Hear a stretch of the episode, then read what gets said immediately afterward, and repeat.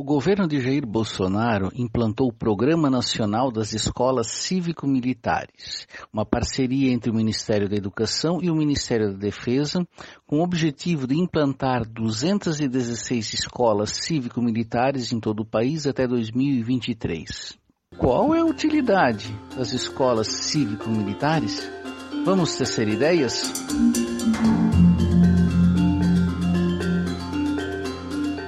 Grande filósofo Lauro, tudo bem contigo?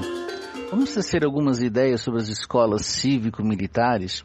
Desde 2019, alguns decretos e portarias têm alterado a legislação para regulamentar a implantação de um novo modelo educacional.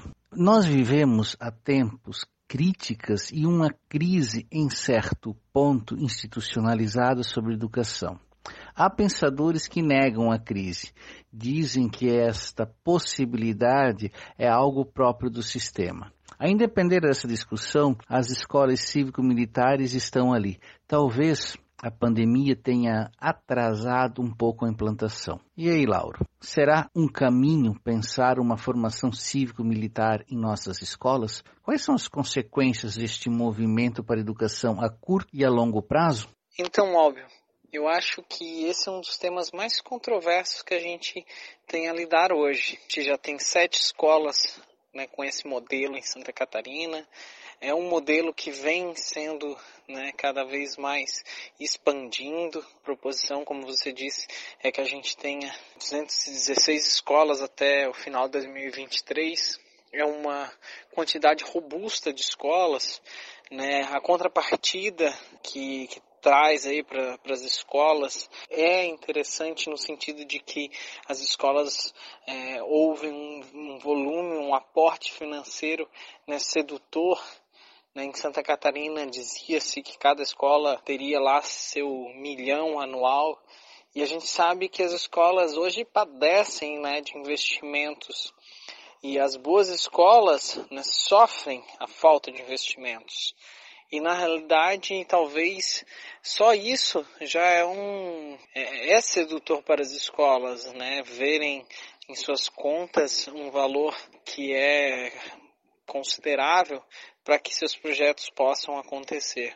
Mas além disso, claro, né, tem toda essa essa perspectiva em relação à adolescência, né, que, que hoje tem sido tão contestada em relação a, ao comportamento.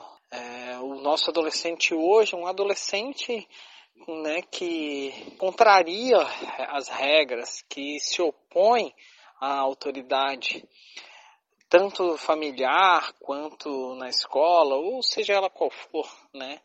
Até na igreja, né? Tanto que o adolescente hoje não vai muito à, à igreja porque ele é um ser contestador mais do que talvez nunca, ou contestador como sempre foi, com menos vergonha ou menos medo de se expor. Nesse sentido, a gente também podia pensar, eu acho que mais do que as consequências desse modelo, as causas. E eu acho que esse é o grande X da questão.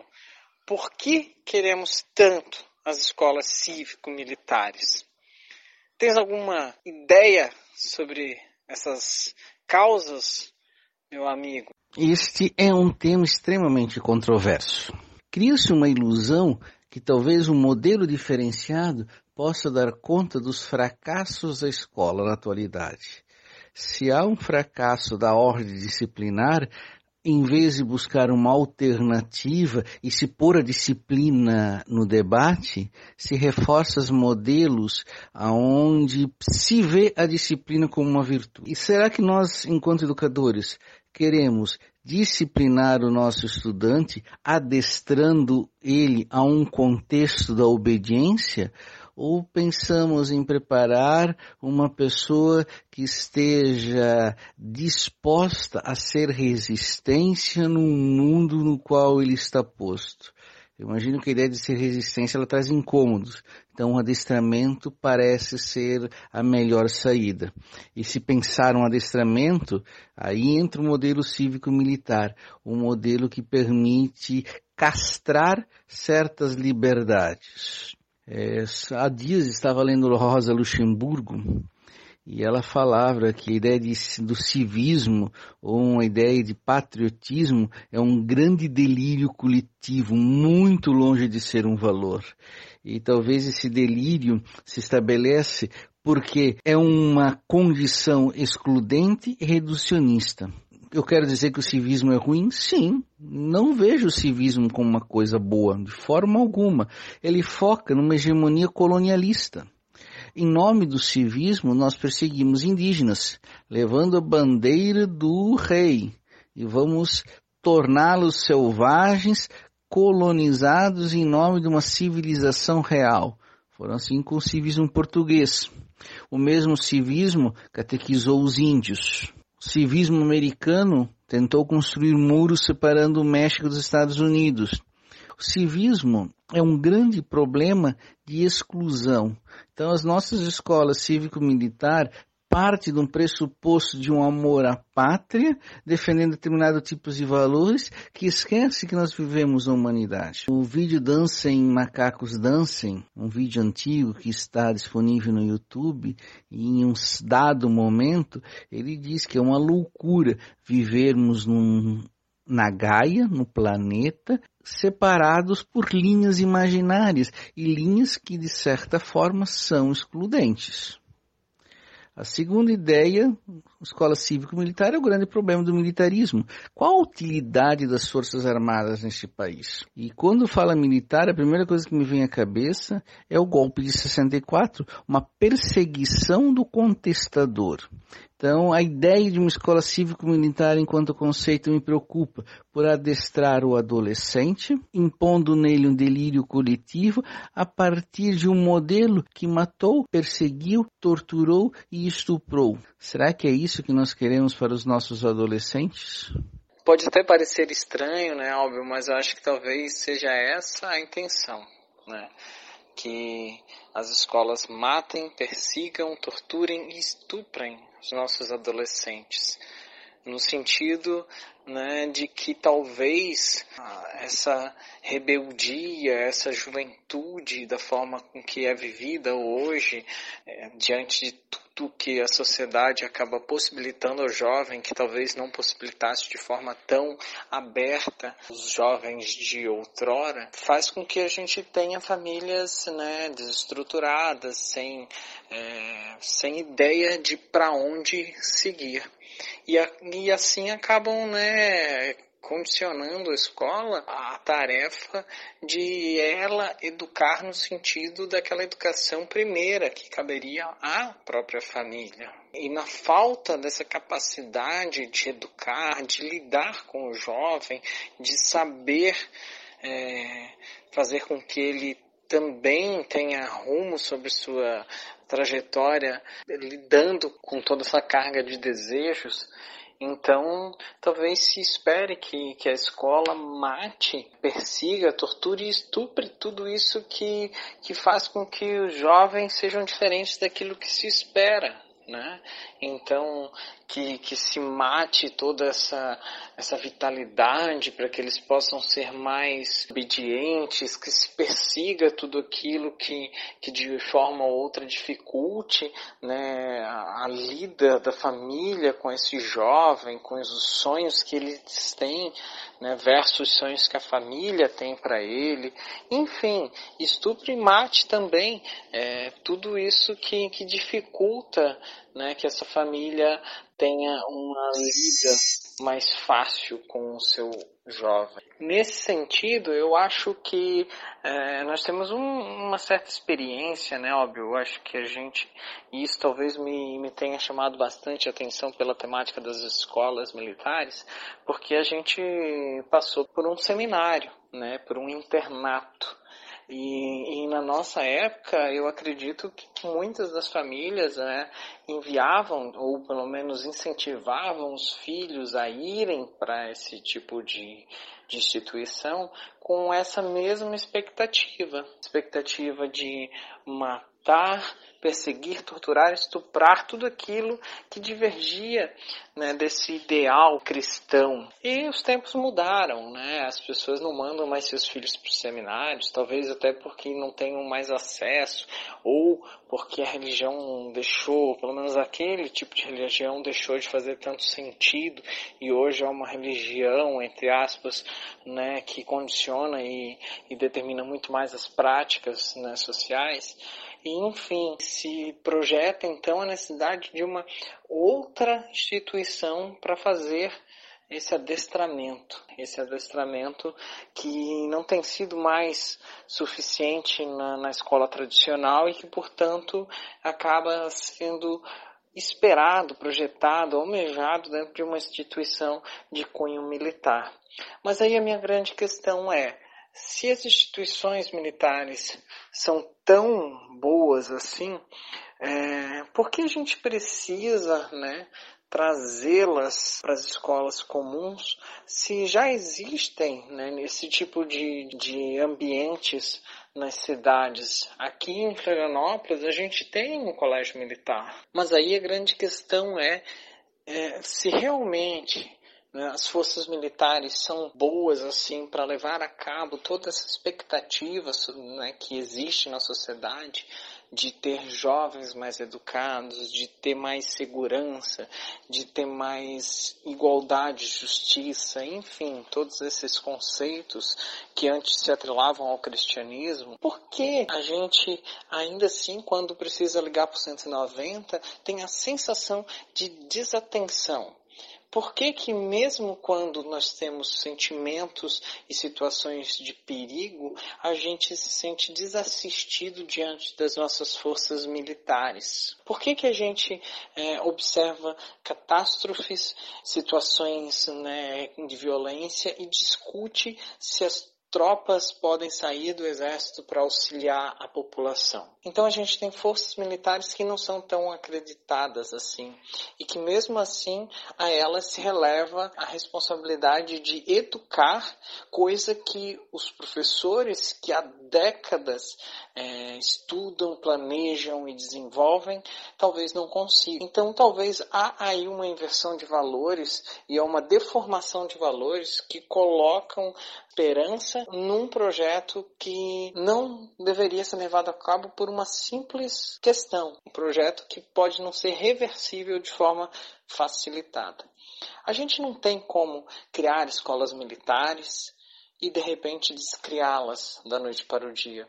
Então é um projeto que precisaria de uma reflexão elaborada, de um debate acentuado de pesquisadores de pessoas que se dedicam à educação e não de políticos ou de ideólogos ou de sonhadores que querem achar solução né, fácil para problemas que são antigos, constantes e cada vez mais complexos que justifica então algo? Que a gente tem um Ministério da Educação composto por técnicos que deveriam ser responsáveis pelos rumos da escola brasileira, projetando algo de tamanha dimensão, impacto e algo né, mova com tantos sentimentos e que talvez não tenha resultado algum diante do que se espera, ou que tenha, seja apenas um resultado midiático de crianças uniformizadas, enfileiradas, gritando palavras de ordem, mas que no seu dia a dia fazem o que todas as demais fazem. Antes de pensar na questão que você propõe, eu quero retomar os exemplos. Que fantástica foi a reflexão. Nós depositamos a confiança da educação em instituições que costumeiramente é, questionamos o seu comportamento. Uma puta incoerência. Dito isto, quero tentar refletir a questão que tu propões que justifica? E eu vou ser um tanto simplista na minha reflexão. Eu penso que a única justificativa plausível que temos é uma fala como resposta a uma base eleitoral. Se elegeu um presidente com todas as suas incapacidades administrativas, usando um discurso da disciplina seja pelo armamento, seja pelo endurecimento de penas, seja por um discurso que convém a uma justiça na base da vingança. Não se estabelece um critério equitativo. É esse tipo de eleitor que ainda continua a defender um genocida presidente. Então, como resposta a essa base eleitoral que gira em torno de 25 a 30% do eleitorado brasileiro, eu tenho uma fala que remete a uma falsa ideia de que o período militar foi bom. Vamos dizer, a educação dos militares trouxe benefícios para o Brasil. A educação dos tempos do governo Lula se estabeleceu a mamadeiras e piroca. E se levou isso para o Jornal Nacional. E se levou isso para a campanha. Se criou fake news em cima disso. Se desvirtou uma política de inclusão e se usou bandeira do militarismo para dizer, não, nas nossas escolas vamos proteger. Aquela falsa ideia do cristianismo das pessoas brancas e da família de bem, que se desvirtua em nome de uma política que é excludente, que é genocida e que é extremamente antidemocrática. O modelo cívico-militar tem um nome, mas não tem um programa ele é tão frágil quanto o programa daquele que foi eleito com algumas laudas, ao invés de um programa de governo. Se tem uma experiência, se diz que tem dinheiro, se diz que as escolhas são pautadas pela comunidade. É tudo muito se diz na superficialidade das ações, mas ele caminha na contramão de alguns modelos.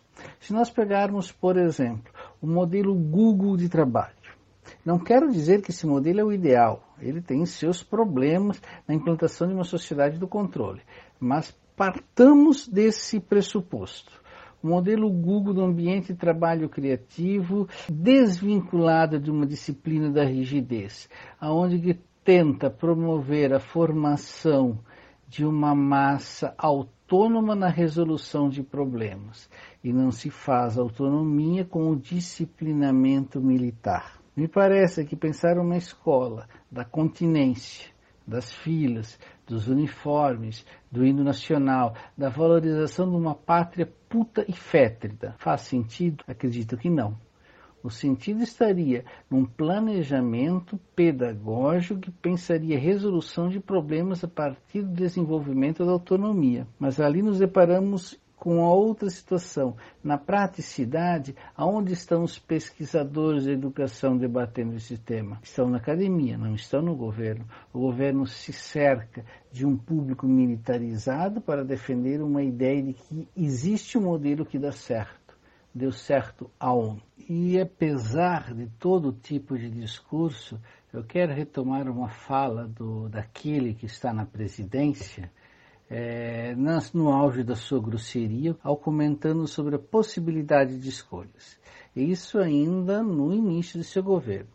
Abre aspas. Se aquela garotada está na quinta série e na prova do PISA não sabe uma regra de três simples, não sabe interpretar um texto, não responde uma pergunta básica de ciência, me desculpa, não tem que perguntar para o pai, irresponsável nessa questão.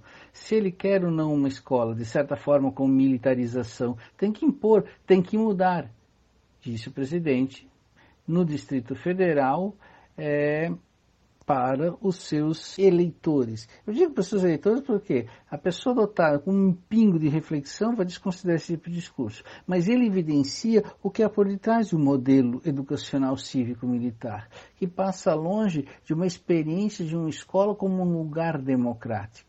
Tem que impor, tem que mudar. Por que precisamos de mudança? Por que precisamos deste modelo? Talvez, e outra coisa que tu aborda brilhantemente, Laura, a ideia da disciplina nos anos 80 e 90, quando nós passamos por essa experiência de um colégio interno, mas há uma experiência que não se comporta em tempos de hiperconexão, em tempos de rompimento de barreiras, há tempos de superação das fronteiras. Pensar a disciplina enquanto um ensinar não faz sentido, não vejo outra expressão. Como ser resistência a um modelo que desconsidera os princípios da educação como uma experiência dos afetos? Cortando, Lauro, me pergunto, como pensar então uma educação ao invés da disciplina, uma educação pensada na experiência dos afetos? Antes de responder essa tua pergunta, Álvaro, eu gostei muito da tua colocação, né, sobre esse questionamento de onde deu certo, né?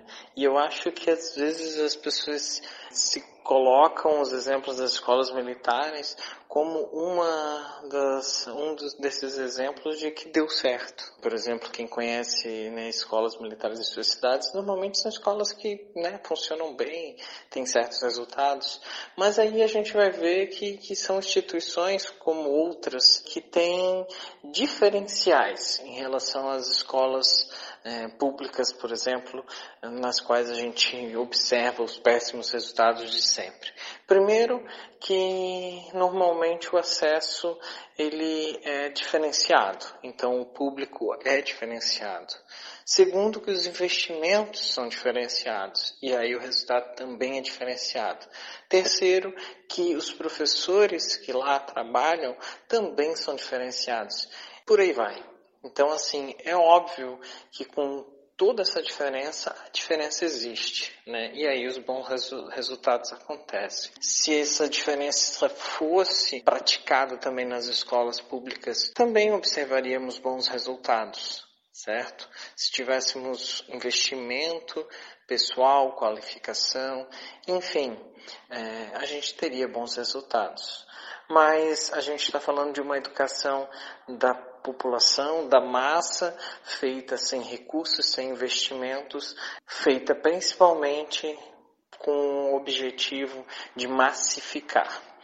Né? Então, realmente, não tem outro resultado a não ser o que a gente observa, no qual ideias como escolas militares surgem como luz no fim do túnel. Agora, quando se pergunta a possibilidade de pensar uma escola uma educação que não seja disciplinar, mas que seja para o afeto, eu acho que é uma ideia esplendorosa, pelo simples fato de que ela rompe com a tradição educacional da própria escola brasileira, da escola né, que a gente conhece. A escola é fundada sobre a tradição, ela é fundada sobre a autoridade docente, e muito do fazer docente, do saber docente, é praticado com base na disciplina, na autoridade. O professor, às vezes, e muitas vezes, nem sabe agir sem que tenha autoridade como baliza. E é aí que a gente interpõe uma perspectiva de mudança, que seria esse aprender a agir de forma mais aberta, aprender a agir dando espaço para voz e vez do aluno, o que a gente já discutiu em programas anteriores e que acho que realmente é, passa a ser o grande desafio da educação. Uma educação que coloca o professor lado a lado com o aluno e com outros, outros professores, outros parceiros, enfim, outros que abraçam a causa da própria educação, enfim, desse projeto, trabalham junto em vista desse fim. Eu acho que um primeiro passo para repensar essa essa proposta de educação, é, repensar esse posicionamento é, de que seria possível reformar a educação através de uma medida como a militarização das escolas. E mais que isso, pensar a solução para as instituições, para os problemas, enfim, do país, não, não passa pela militarização. Então, se a gente tem problema com o preço do combustível, a solução não é colocar um presidente que seja general. Se a gente tem um problema na saúde, a solução não é colocar um, um ministro da saúde que seja general. Se a gente tem problema com a educação, a solução não é colocar como gestor da escola um soldado, certo? A solução não passa por aí. A gente, como a gente tem discutido, a gente está falando de um cenário complexo que não se resolve apenas com um enfardamento ou com uma continência. Isso é simplório demais, essa redução. E é uma simplicidade que passa longe do cenário atual. Nós vivemos a complexidade. A gente vive um cenário de desafio constante em que tudo muda a todo momento.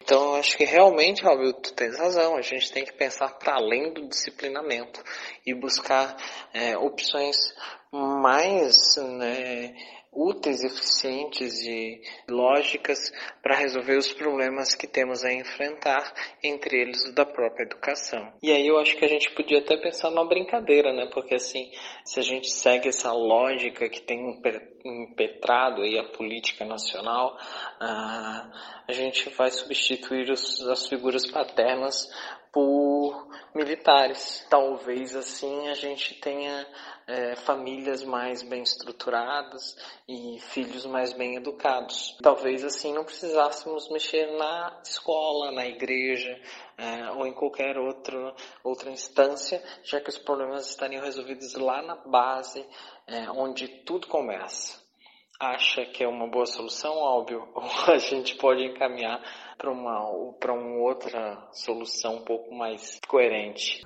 Eu acredito que depois da tua provocação, que tu chama sutilmente de brincadeira, nós podemos até encerrar o episódio. Se a solução passa por pela militarização, então vamos trocar todas essas todos os problemas institucionais por militares e as nossas soluções estão dadas.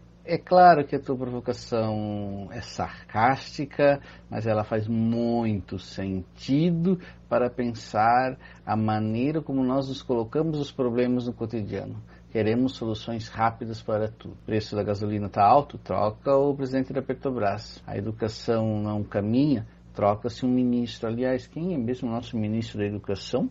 Enfim, basta digitar hashtag fora no Twitter e você vai ver a quantidade de pessoas que estão pedindo fora qualquer coisa, a troca. É a simplicidade do problema, tal qual é a instituição de uma escola cívico-militar. Tornar o problema educacional, que é extremamente complexo e gigantesco, numa perspectiva simplória de solução. E você, nobre ouvinte, concorda com as nossas preposições? Que tal tecer ideias conosco?